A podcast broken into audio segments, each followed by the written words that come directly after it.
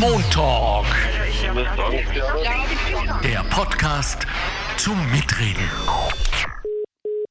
Herzlich willkommen zum Montalk, dem Podcast der Arbeiterkammer Niederösterreich. Ich bin Alexander Göbel.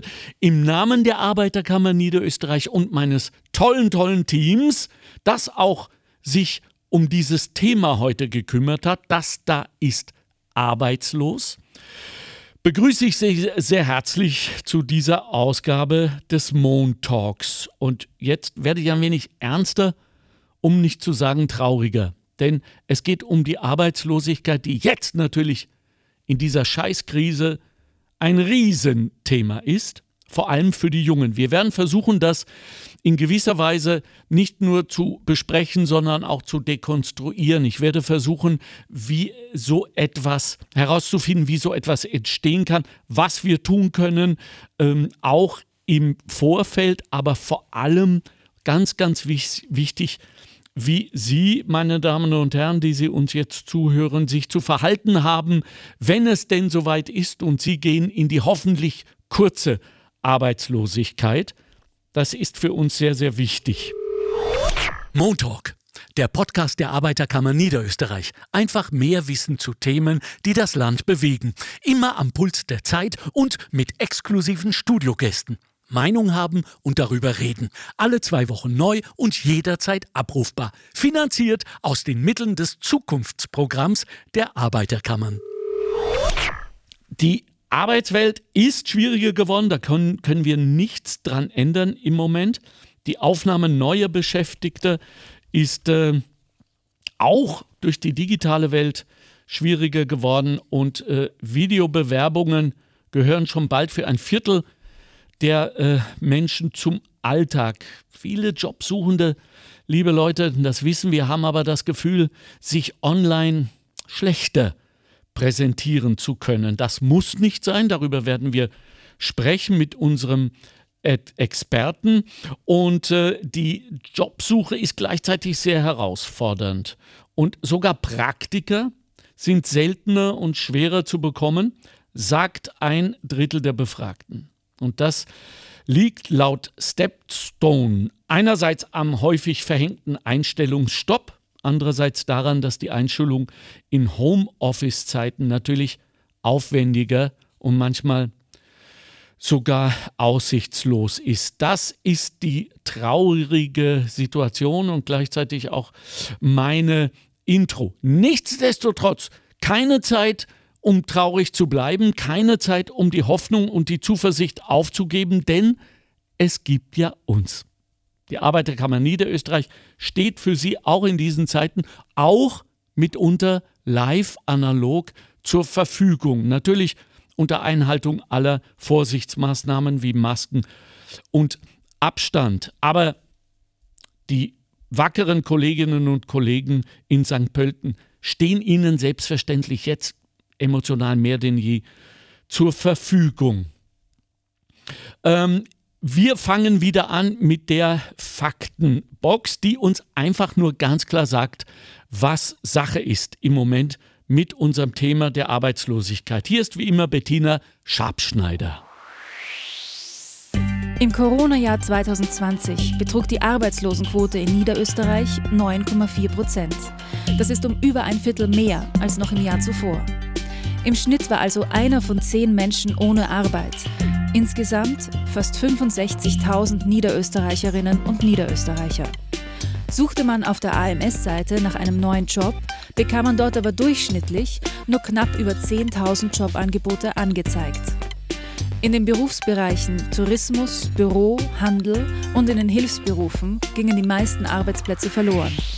Insgesamt betroffen waren hier überwiegend Frauen. Auch viele weibliche Reinigungskräfte und Friseurinnen verloren ihren Job. Bei den Männern wurden außerdem in den Metall- und Elektroberufen, im Baugewerbe und bei den Kraftfahrern besonders viele arbeitslos. Stark getroffen hat die Corona-Krise auch die jungen Beschäftigten. In der Altersgruppe zwischen 15 und 24 Jahren waren im Schnitt über 6300 ohne Job, ein Drittel mehr als noch im Vorjahr. Übrigens durchschnittlich dauerte es 139 Tage, bis ein neuer Job gefunden war. Die Daten stammen vom Arbeitsmarktservice Niederösterreich.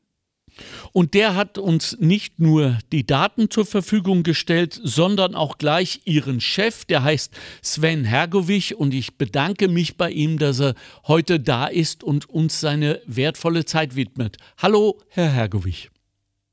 Vielen Dank für die Einladung. Okay, danke Ihnen.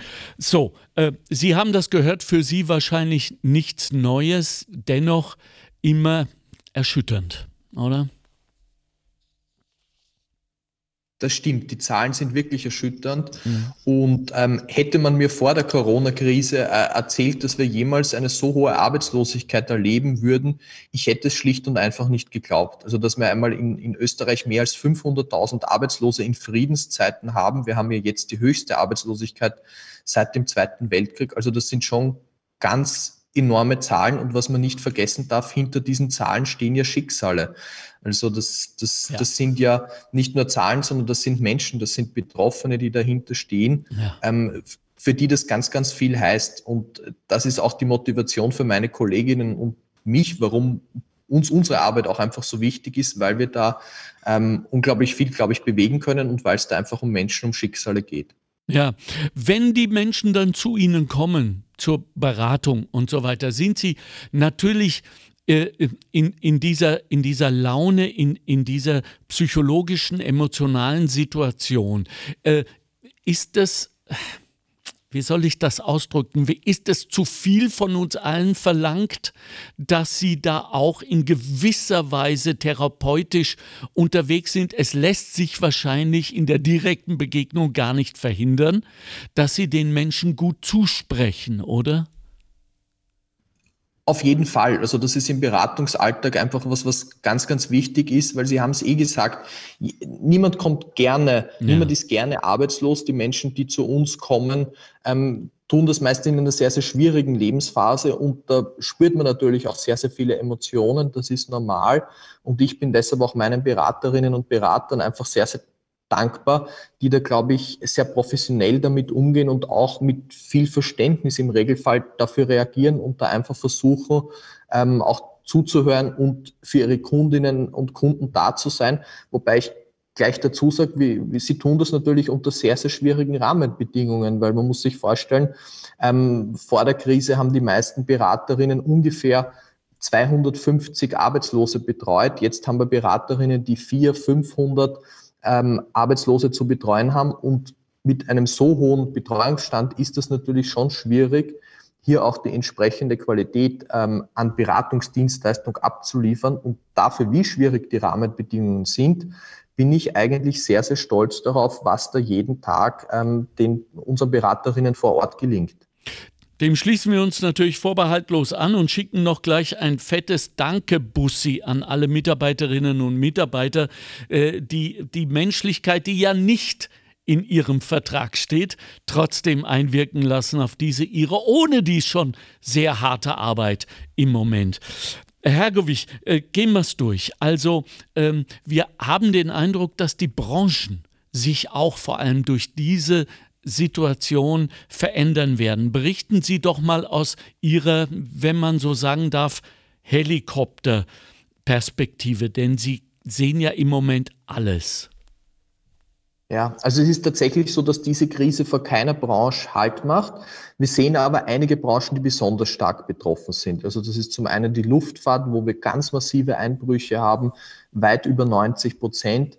Ähm, starke Einbrüche ähm, sehen wir natürlich auch bei denen, äh, bei der Gastronomie, im Tourismus. Also das sind Branchen, die hier durch diese Krise ganz besonders hart betroffen sind. Auch wenn ich betonen muss, betroffen sind, äh, sind leider alle Branchen. Es, es gibt natürlich auch einzelne Lichtblicke, also zum Beispiel im Bereich der Logistik, weil auch weil mehr bestellt wird, ähm, sehen wir eine, eine, zum Beispiel eine positive ähm, Entwicklung. Teilweise im Einzelhandel, da hängt sehr von den Branchen ab. Also wenn Sie zum Beispiel an den Textileinzelhandel äh, denken, da haben wir massive Einbrüche. Ja, ja. Gleichzeitig haben wir zum Beispiel beim Lebensmitteleinzelhandel zum Teil relativ starke Wachstumsraten. Also da haben wir innerhalb einer Branche auch eine sehr, sehr, ähm, eine sehr unterschiedliche Entwicklung. Und generell sehen wir natürlich, dass im, im ganzen Digitalisierungsbereich wir starke Wachstumsraten haben. Also es haben jetzt sehr, sehr viele Firmen binnen kurzer Zeit ihre Dienstleistungen auf digitale Angebote umstellen müssen. Das hat natürlich die Nachfrage zum Beispiel nach Programmiererinnen, ähm, die vorher schon ein nachgefragter Beruf waren, aber das hat diese Nachfrage nochmal massiv verstärkt. Das heißt, es gibt auch in der Krise ähm, Chancen, es mhm. gibt auch in der Krise ähm, äh, Berufsfelder, wo man gute Chancen hat. Hier kann ich eben insbesondere den ganzen technischen Bereich, aber auch den Digitalisierungsbereich mhm. ähm, und die Logistik, also zum Beispiel Lkw-Fahrerinnen ist ein Beruf, wo wir im Moment sehr, sehr viele offene Stellen haben.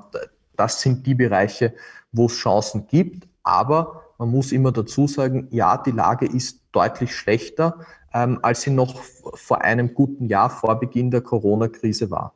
Ja, schwierig jetzt, Leider. aber wir müssen es natürlich doch schon sagen. Auf der einen Seite, Herr Hergovich, haben wir ja jetzt in dieser Digitalisierung, die ja schon prä-Corona äh, ein, ein, ein großer Ruf war und nicht zu verhindern, ähm, ähm, jetzt haben wir, habe ich so persönlich den Eindruck, ja, zwischen zwei und drei Entwicklungsschritte überwunden, über, äh, übersprungen. Sie ist da, alle mussten schnell reagieren. Ich kann mir aber vorstellen, dass viele uns jetzt zuhören und sagen, ja, aber genau diese Digitalisierung kostet mich möglicherweise übermorgen meinen Arbeitsplatz. Was sagen Sie diesen Menschen mit diesen Befürchtungen? Ich glaube, dass beides richtig ist. Also was wir durch die Digitalisierung sehen, ist, dass es zu einer starken Verschiebung zwischen Branchen kommt. Also es ist nicht so, und ähm, da kann ich Sicherheit geben. Es ist nicht so, dass alle Jobs wegfallen oder dass die Digitalisierung der große Jobkiller ist, sondern die Digitalisierung sorgt für eine Verschiebung zwischen den Branchen. Also ja, es ist richtig, es fallen viele Arbeitsplätze weg. Aber auf der anderen Seite denken Sie eben an den ganzen EDV-Bereich ähm, gibt es Branchen, wo dafür neue Arbeitsplätze entstehen. Was wir aber ähm, sehen, ist, dass die Nachfrage nach ähm, Arbeitskräften ähm, mit guter, mit hoher Ausbildung steigt mhm. und gleichzeitig immer besonders viele Arbeitsplätze ähm, äh, im ungelernten Bereich wegfallen. Das heißt, ähm, was von unserer Seite als Reaktion sehr, sehr wichtig ist, ist hier wirklich auf gute Ausbildungen zu setzen. Deshalb ähm, haben wir heuer auch so viel Budget für Ausbildungsplätze, die wir finanzieren, zur Verfügung gestellt wie noch nie, um hier wirklich möglichst vielen Arbeitskräften auch zu ermöglichen, ähm, sich zu qualifizieren ähm, in Bereichen, wo wir auch jetzt eine, eine hohe ähm, Nachfrage nach Arbeitskräften haben. Ja, ich suche ja ähnlich wie Sie auch immer die Chancen in jeder äh, empfundenen oder wahrhaftigen negativen Situation. Und äh, da muss man an dieser Stelle natürlich sagen, manchmal ist es gut, wenn wir die Perspektive ein wenig verändern und sagen, gut, ich gehe jetzt in eine neue Ausbildung hinein, aber vielleicht nicht unbedingt, weil ich muss, weil die Situation so ist, sondern weil ich die Chance auch habe, wirklich etwas Neues zu lernen, etwas Neues zu werden. Sehe ich das richtig? Ich, ich fürchte, es gibt beides. Also zum einen ist es natürlich eine Chance und es gibt Menschen, die sagen, es ist schön, dass ich jetzt die Möglichkeit habe, etwas Neues zu lernen, vielleicht mir einen Traum zu erfüllen, weil ich schon immer überlegt habe, in dem Bereich zu gehen. Aber es gibt leider, so ehrlich muss man schon sein, ähm, es gibt leider das, das andere auch, Personen, die erleben, dass ihr ursprünglicher Berufstraum jetzt gerade scheitert, weil es in der Branche in der sie eigentlich arbeiten wollten, jetzt keine Jobs mehr gibt und mhm. die einfach gezwungen sind, sich umzuorientieren. Also da habe ich leider keine schöne, keine, keine positive Botschaft. Diese Krise bedeutet für viele Menschen einfach auch sehr, sehr viel Leid und wir können nur versuchen, dieses Leid abzumildern und hier Perspektiven zu geben, zu sagen, es gibt auch Branchen, wo Arbeitskräfte gesucht werden und wo wir Ausbildungen anbieten. Aber das ist sicher nichts, was, was jeden freut, denn nicht jeder wollte seinen Beruf wechseln. Nichtsdestotrotz müssen wir diejenigen, die es entweder wollen oder eben aufgrund der aktuellen Krise auch müssen, äh, die, die, müssen wir natürlich bestmöglich unterstützen. Das ist vollkommen klar. Kann denn diese Situation der Arbeitslosigkeit überhaupt im Moment vermieden werden? Gibt es da äh, äh, Tipps und Maßnahmen von Seiten der Arbeitnehmerinnen, die Sie vorschlagen? Also was natürlich immer hilft und was wir wissen, ist, dass Personen mit einer abgeschlossenen Berufsausbildung ein viel geringeres Risiko haben, arbeitslos zu werden. Und selbst wenn sie arbeitslos geworden sind, haben sie viel bessere Chancen, rasch wieder Arbeit zu finden. Das heißt, generell würde ich jeden empfehlen und allen Eltern, Großeltern auch empfehlen, bei, bei ihrem Nach Nachwuchs darauf einzuwirken, wirklich eine Berufsausbildung abzuschließen. Das ist ein guter Schutz. Aber gerade diese Krise hat eben gezeigt, dass es keinen perfekten hm. Schutz gibt. Denn wir haben viele Menschen, die jetzt eine gute Ausbildung, eine abgeschlossene Ausbildung haben und deren Betriebe einfach auch behördlich geschlossen sind und die jetzt deshalb ihre, ihre Arbeit verloren haben. Was da unsere Aufgabe sein muss oder unser Anspruch auch als Arbeitsmarktservice ist, ist hier einfach zu unterstützen, um die Phase dieser Arbeitslosigkeitsdauer möglichst kurz zu halten und möglichst viele Menschen dabei zu unterstützen, rasch wieder in Arbeit zu kommen. Aber ja, unter den derzeitigen Rahmenbedingungen, viele Branchen sind nach wie vor geschlossen. Wir haben eine massive Gesundheitskrise, die eben eine massive Arbeitsmarktkrise verursacht hat, ist das alles viel, viel schwieriger und viel, viel herausfordernder ähm, geworden, sowohl für die Unternehmen als auch für Arbeitnehmerinnen, als auch für uns im AMS. Ich möchte immer nur eine Zahl nennen, weil ähm, wir haben jetzt 2000 mal mehr Kurzarbeitsanträge, als wir es normalerweise haben. Ähm, also wir haben in einem normalen Jahr 14, 15 Kurzarbeitsanträge pro Jahr und hatten jetzt 30, mehr als 30.000 Kurzarbeitsanträge wow. nur in Niederösterreich im letzten Jahr. Und das ist natürlich schon eine Herausforderung, ähm, eine Herausforderung für alle Unternehmen in Kurzarbeit, aber es war auch für uns eine Herausforderung, ähm, die Verzweitausendfachung der Arbeit, die da binnen kurzer Zeit äh, ja. zu leisten ist, ähm, zu organisieren. Und ich habe unlängst einen Wirten, der bei mir bitterlich geklagt hat und gesagt hat, wie bürokratisch das alles ist und dass das alles nicht funktioniert, gesagt, ähm, ich verstehe das wirklich, aber ich habe ihm gesagt, wie würde es denn dir gehen, wenn du binnen weniger Tage ja. auf einmal 2000 Mal mehr Mittagsmenüs kochen müsstest? Du würdest dich sicher auch bemühen, das haben wir getan, ja. aber es es ist einfach eine Herausforderung und so ehrlich muss man sein. Umso wichtiger, dass wir es jetzt auch in diesem Podcast nochmal erfahren und, und Sie da draußen informieren, dass wir uns in dieser Situation, in der wir uns befinden, ja ähm, bitte nach wie vor freundlich, respektvoll und verständnisvoll begegnen.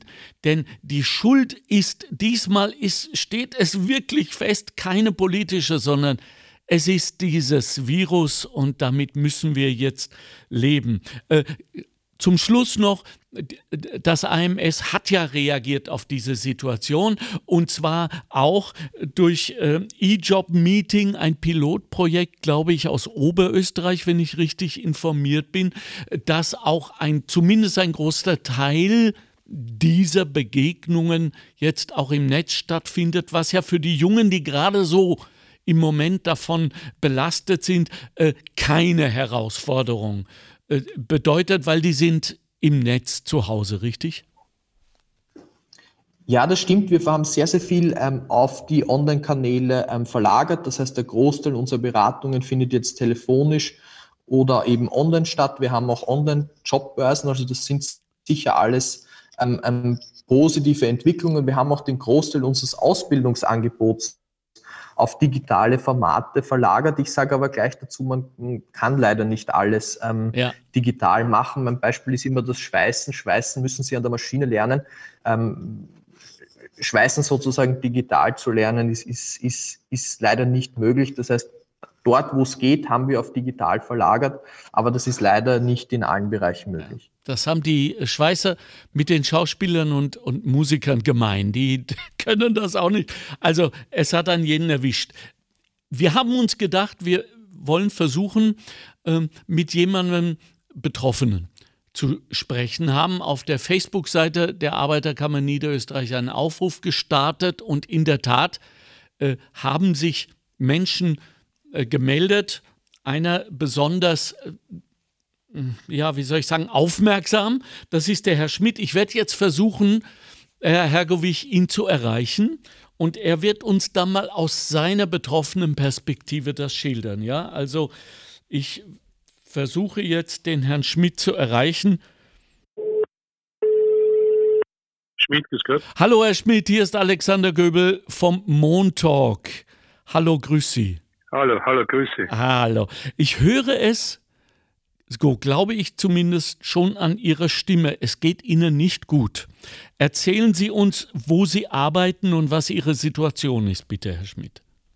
Ja, also ich arbeite am Flughafen. Okay, Flughafen Wien. Wien, Okay. Flughafen Wien. Ja, Und wir sind eine, eine Catering-Firma, ja, ha. also ein Tochterunternehmen vom Do Co-Konzern. ja, Und wir liefern die Flugzeuge mit allen nötigen Essen, Trinken, ja, und alle anderen Sachen, was halt so auf, auf die Flugzeuge raufkommen. aha, ja, Und natürlich ist bei uns jetzt äh, die Saison wäre, würde jetzt anfangen mit Ostern, aber es ist im Moment halt, äh, wie wir wissen, fliegt halt sehr wenig, bis gar nichts. ja. Und genauso viel Arbeit haben wir halt und genauso schaut es bei uns halt aus mit Mitarbeiter, Kurzarbeit. Ja. Ja, es ist halt ähm, schon eher seit einem, fast einem ganzen Jahr eine sehr trostlose Situation bei uns. Wurden schon, Ja. wurden schon äh, Kolleginnen und Kollegen von Ihnen äh, entlassen, regelrecht?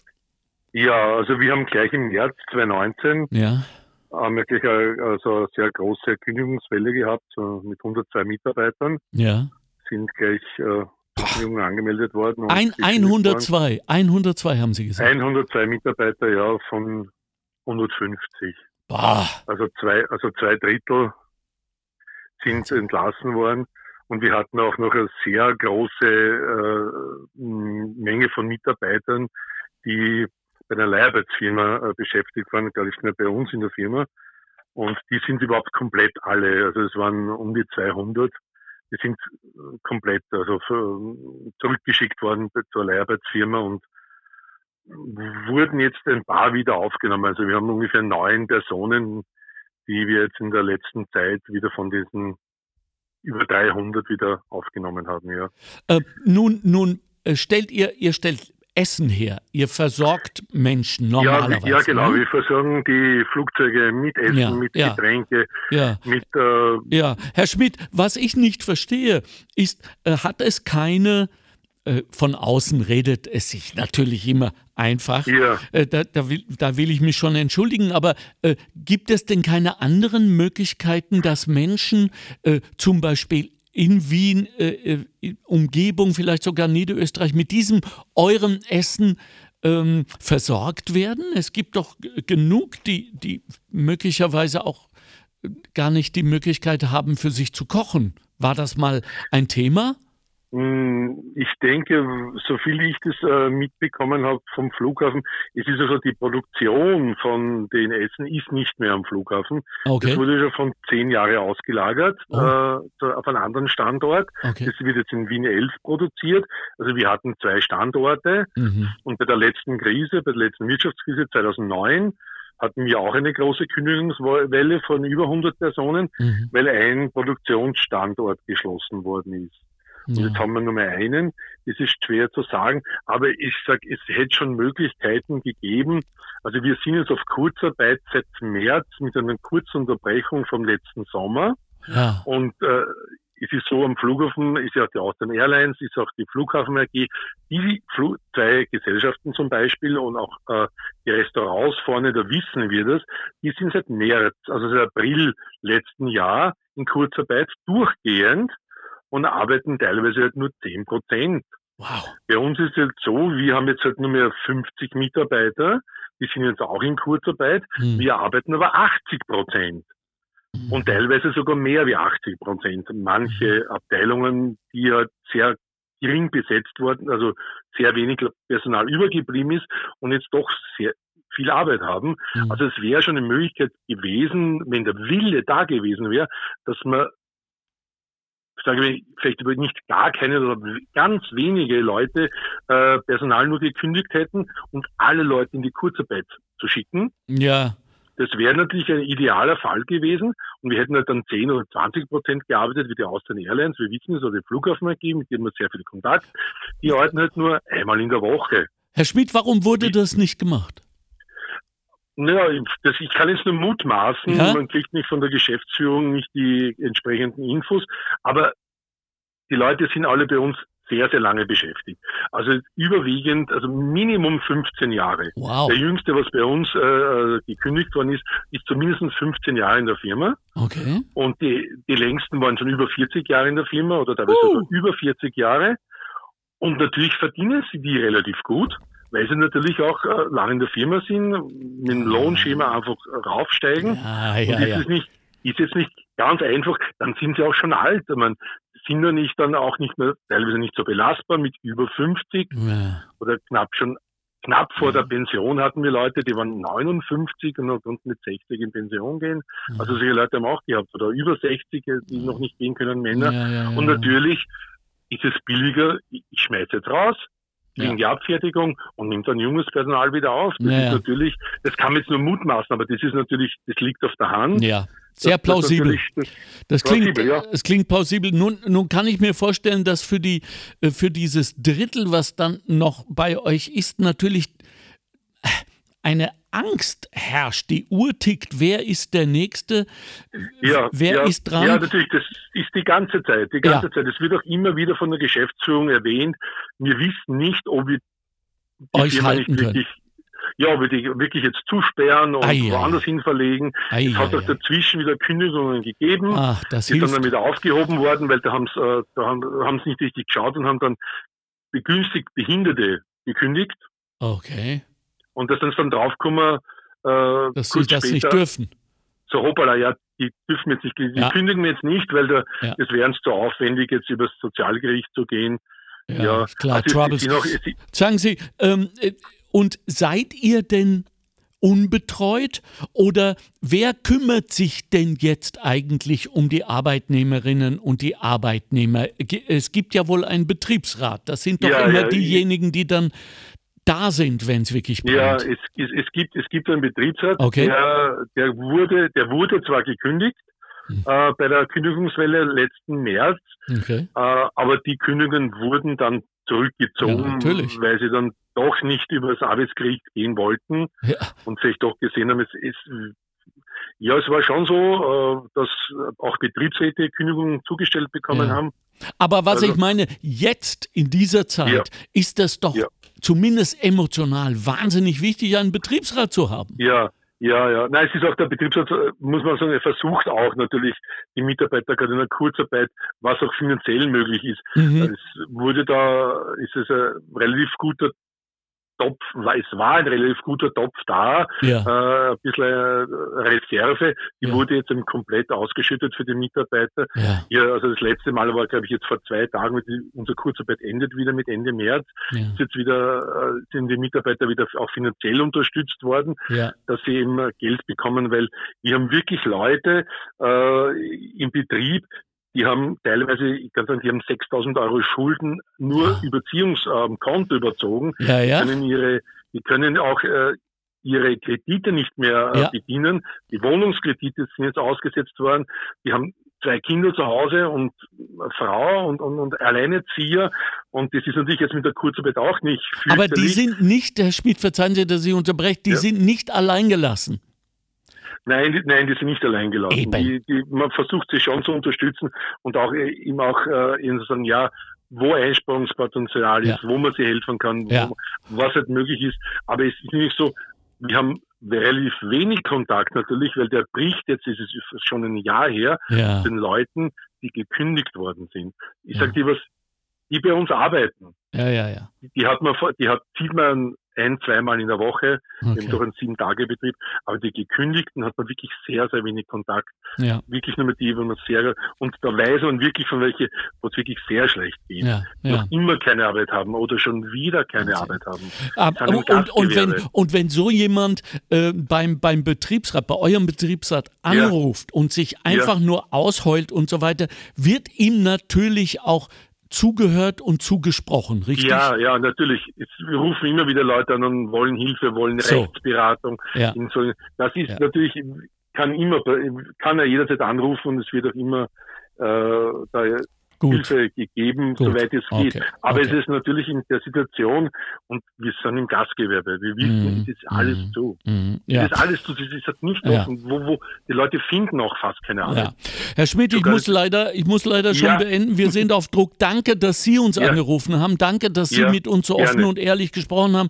Fällt ja auch nicht einfach. Und bitte danke auch an den Betriebsrat für die faktische und vor allem für die emotionale Hilfe. Hilfe, die im Moment ja. den Menschen zuge zukommt.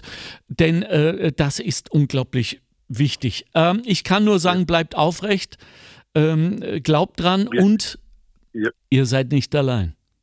Ja, gut. Okay? Alles klar. Ich danke. danke. Ihnen. Tschüss, mein Lieber. Ja, bitte. bitte. Sie wollten noch was sagen. Das, die Zeit haben wir noch. Gesund, gesund, gesund Jawohl, absolut. Ja, danke für Ihre Zeit. Gerne, danke. Wiederhören. Wiederhören, Herr Schmidt. So, äh, Sven Hergovich. Also mir, mir ist gerade ein bisschen kalt geworden, obwohl ich wirklich äh, geheizt habe hier im Studio. Äh, wie geht es Ihnen, wenn Sie sowas hören? Das verstehe ich und das sind schon Geschichten, die einen mitnehmen ja. und die einen auch berühren. Also ich glaube, das kann einen auch nicht kalt lassen, wenn man da mitkriegt, wie es Menschen wie den Herrn Schmidt und da ist er ja nicht der Einzige. Also da gibt es ja sehr, sehr viele ähnliche Schicksale, wie, es einen da geht. Und ähm, umso wichtiger ist es, glaube ich, sozusagen, ähm, hier auch einfach alles zu tun, um diese Arbeitsmarktkrise, in der wir im Moment sind, um, um der auch etwas entgegenzusetzen. Und das ist halt auch die Motivation für mich, wenn ich am Morgen aufstehe. Und ich glaube, für ähm, meine Kolleginnen und Kollegen ist es, ist es einfach genauso, dass wir versuchen, hier unseren Beitrag zu leisten. Ja.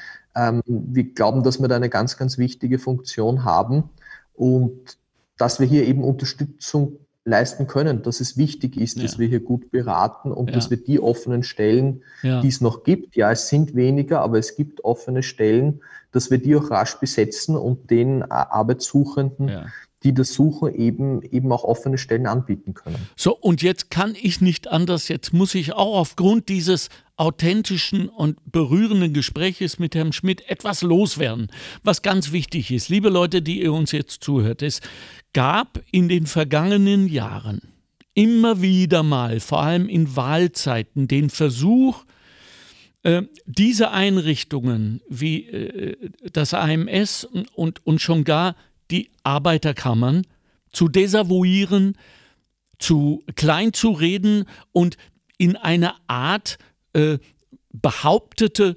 Unnotwendigkeit zu rücken. Das nächste Mal, wenn so etwas passiert, bitte erinnern Sie sich an diese schwere Zeit.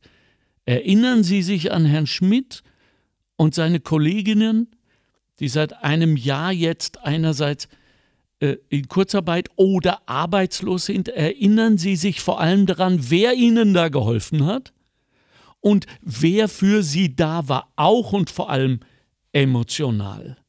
Und dann antworten Sie diesen Kräften. Ich will jetzt nicht explizit werden, obwohl ich geneigt bin, aber äh, das gehört sich nicht. Also wir versuchen trotzdem hier im Podcast der Arbeiterkammer Niederösterreich in einer gewissen Weise, und das fällt mir im Moment sehr schwer, neutral zu bleiben. Aber so viel muss gesagt werden. Wo wären wir jetzt ohne die Arbeiterkammer, das AMS und diese wackeren Menschen, die trotz einer 2000-prozentigen Mehrarbeit, die sie jetzt leisten müssen, für sie da sind. Respektvoll, freundlich und nicht mit Megagagen in ihren äh, chauffeurgetriebenen Limousinen sitzen und mal ebenso eine Arbeiterkammer abzuschaffen versuchen. So, das musste ich persönlich jetzt loswerden. Äh, sie mögen mir verzeihen. Jetzt, äh, Herr Hergewich, haben wir noch eine zweite Expertin, auf die ich mich sehr freue in unserem Podcast. Ihr Name ist Janine Kroner und sie ist die Arbeiterkammer Sozialrechtsexpertin und es ist natürlich ganz, ganz wichtig, dass wir auch diese Punkte heute besprechen. Guten Tag, liebe Janine. Ja, hallo, auch hallo. von mir. Danke für die Einladung. Danke für deine Zeit. Danke auch jetzt gleich, sowas vergesse ich immer, dann sage ich es gleich am Anfang. Danke für deine und danke für eure Arbeit. Ich nehme an, euch geht es ähnlich wie dem AMS. Da ist auch ein Tsunami an Arbeit und Herausforderungen auf euch eingebrochen im Zuge der Krise, richtig?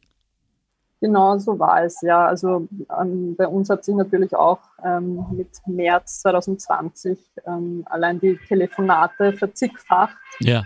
Also wir haben dann wirklich auch eine Zeit lang von Montag bis Sonntag ähm, telefoniert, ähm, die Beratungszeiten ausgeweitet, um für die Mitglieder da zu sein.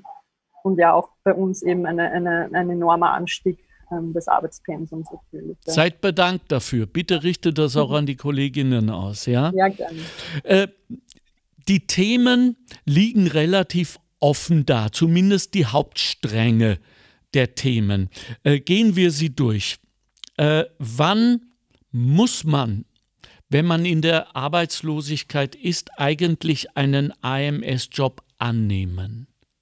Ja, also hier ist das Gesetz ähm, recht eindeutig. Ich, ich, muss quasi einen Job annehmen, wenn er für mich zumutbar ist. Und ähm, hier sagt das Gesetz, zumutbar ist mir ein Job, wenn er sozusagen meinen körperlichen Fähigkeiten entspricht, äh, wenn er meine Gesundheit nicht gefährdet. Mhm. Äh, er muss auch quasi in angemessener Zeit erreichbar sein. Hier spricht man bei einer Vollzeitbeschäftigung von jedenfalls zwei Stunden, mhm. also für den Hin- und Rückweg quasi täglich. Es gibt auch Ausnahmefälle, wo ähm, ein, ein, ein, längerer Anfahrtsweg äh, akzeptiert werden muss, wenn ich zum Beispiel aus einer Pendlerregion anreise, wo das ortsüblich ist oder besonders günstige Arbeitsbedingungen geboten werden, ein, ein besonders hoher Lohn gezahlt werden würde. Mhm. Oder aber auch, wenn, wenn eine entsprechende Unterkunft am Arbeitsort zur Verfügung steht. Mhm. Genau. Und, und, zusätzlich dazu ähm, ist es so, dass ich in der ersten Phase der Arbeitslosigkeit quasi einen Berufs- und einen Entgeltschutz habe. Ähm, Berufsschutz bedeutet in diesem Fall, dass ich die ersten 100 Tage sozusagen außerhalb meines bisherigen Berufes nur in Ausnahmefällen vermittelt werden darf. Ähm, hier spricht das Gesetz sozusagen davon, dass ähm, ich in Zukunft ähm, die Beschäftigung in meinem Beruf, also diese Beschäftigung in meinem bisherigen Beruf nicht wesentlich erschwert werden darf. Also ich nenne jetzt ein Beispiel, ähm, wenn ich gelernte Kfz-Mechanikerin bin, ähm, darf ich jetzt die ersten 100 Tage nicht als, als Hilfsarbeiterin vermittelt werden. Ähm, das würde meine, meine zukünftige Tätigkeit als Facharbeiterin ähm, wesentlich erschweren. Ähm, mhm. Dann habe ich ja schon gesprochen von dem Entgeltschutz. Äh, da ist es so, dass grundsätzlich äh, eine angebotene Stelle immer, und ich meine auch wirklich immer, dem Kollektivvertragslohn entsprechen muss. Okay. Äh, und dann gibt es auch für die erste Phase hier einen zusätzlichen Schutz für den Fall, dass äh, ich in einen anderen Beruf oder auf einen Teilzeitjob vermittelt werde.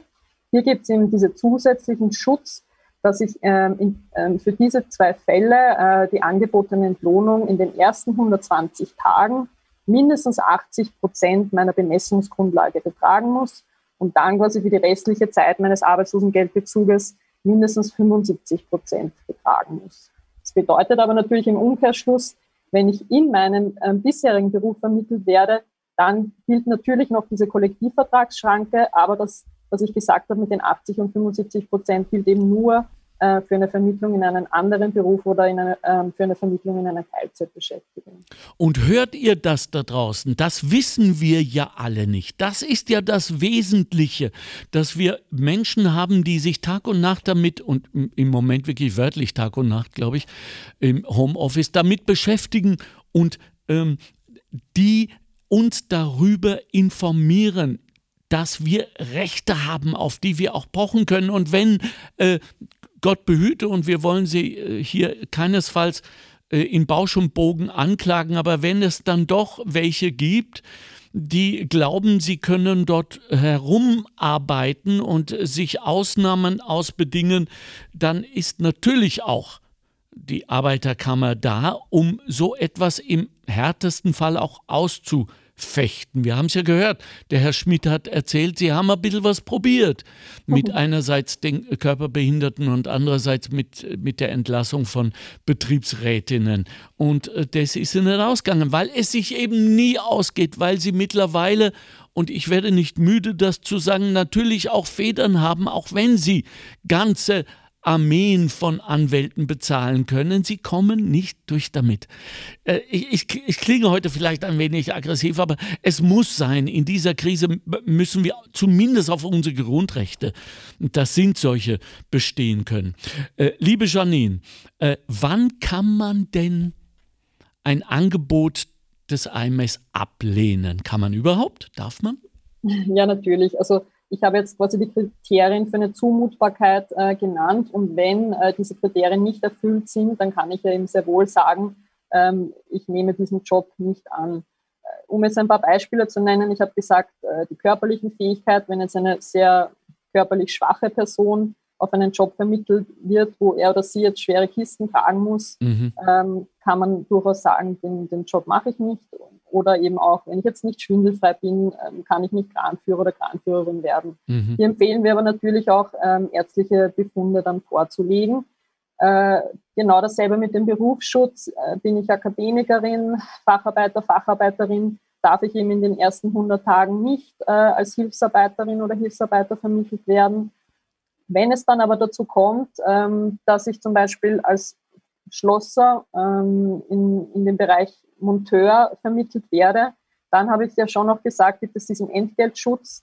Wenn ich also in einen anderen Beruf vermittelt werde, habe ich die ersten 120 Tage die Möglichkeit, eben 80 Prozent mindestens meines Lohns zu bekommen und die restliche Zeit mindestens 75 Prozent. Also okay. auch wenn ich in einen anderen Beruf vermittelt werde, habe ich noch diesen, diesen Entgeltschutz sozusagen.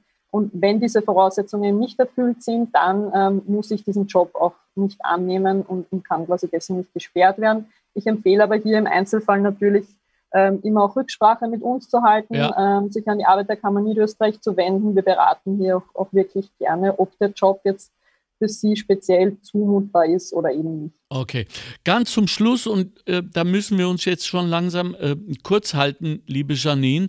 Ähm, eine unangenehme Situation. Ähm, wie können wir das Risiko, ich nenne es mal so, äh, minimieren oder vermeiden, das Arbeitslosengeld gesperrt zu bekommen? Was muss passieren, damit äh, dieser Härtefall eintritt? Ja, das passiert eben dann, ähm, wenn eine, eine Beschäftigung sehr wohl zumut, zumutbar ist und ich ähm, diese nicht annehme. Okay. Also hier kann ich mich natürlich äh, nur wiederholen, bitte halten Sie vorher Rücksprache mit uns, ja. ob ein Job für Sie zumutbar ist oder nicht. Ähm, gesperrt werden kann man aber nicht nur dann, wenn man das wirklich jetzt offensichtlich verneint, sondern natürlich auch, wenn man nicht äh, einfach nicht zum Vorstellungsgespräch erscheint zum Beispiel oder beim Vorstellungsgespräch ähm, erkennen lässt, dass man den Job nicht ausüben möchte. Also genau, meine, meine Bitte ist einfach, wenn Sie sich unsicher sind, ähm, rufen Sie bei uns an, melden Sie sich bei uns, wir beraten Sie gerne.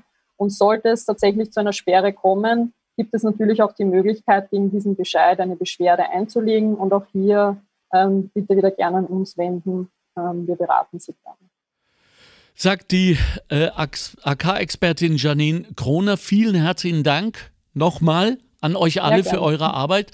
Sven Hergovich, haben Sie ähm, ein Schlusswort, beziehungsweise zunächst sind Sie einverstanden mit dem, was Janine uns jetzt äh, erklärt hat? Hm. Das war alles korrekt, ich kann dem nur zustimmen. Okay. Ich habe dem nichts hinzuzufügen. Okay, und er strahlt dabei, das tut gut. Äh, ich bedanke mich bei Ihnen auch für Ihre Zeit. Ich bin jetzt, äh, habe jetzt ein ganz ein schlechtes Gewissen, nachdem ich erfahren habe, dass ihr mit dieser 2000-fachen Belastung arbeiten müsste. Danke umso mehr für diese Zeit heute, lieber Herr Hergovich. Alles erdenklich Gute an Ihre Mitarbeiterinnen und Mitarbeiter und ich äh, äh, hoffe mit Ihnen, dass sich alles gut ausgeht. Wo wären wir ohne Sie? Dankeschön. Danke für das spannende Gespräch. Danke, ich danke euch auch und ich danke meiner Redaktion für die Vorbereitung dieses Themas. Äh, dank, bedanke mich bei der Arbeiterkammer Niederösterreich für das Vertrauen ähm, seit doch jetzt über einem Jahr für dieses äh, Unternehmen Podcast. Äh, und ich kann Ihnen, die Sie uns jetzt zugehört haben, nur sagen, wenn Sie betroffen sind von Arbeitslosigkeit, noch einmal auch das, was ich dem Herrn Schmidt gesagt habe, bei dem ich mich auch sehr herzlich nochmal bedanke. Ihr seid nicht allein. Selbstverständlich auch in dieser furchtbaren Situation sind die Damen und Herren der Arbeiterkammer Niederösterreich und natürlich des AMS für Sie mehr oder weniger durchgehend erreichbar. Und jetzt benutze ich einfach mal, weil es mir gerade so einfällt, die Worte der Kanzlerin, die da waren, in zwar einer anderen Geschichte, aber umso wirksamer und wichtiger jetzt. Hey, wir schaffen das. Okay? Wir schaffen das, weil wir es gemeinsam schaffen werden. Danke für Ihre Aufmerksamkeit. Danke. Und ganz zum Schluss noch ein kleiner Tipp Ihnen. Der Treffpunkt nämlich das Printorgan, wie man so schön sagt. Also die Zeitung der Arbeiterkammer Niederösterreich ist neu, sieht geil aus, sieht sehr modern aus und wir mit dem äh, Podcast Montalk kommen auch immer wieder dort vor. Also äh, schauen Sie sich das an. Es äh, darf auch noch gelächelt werden zwischendurch. Das tue ich jetzt.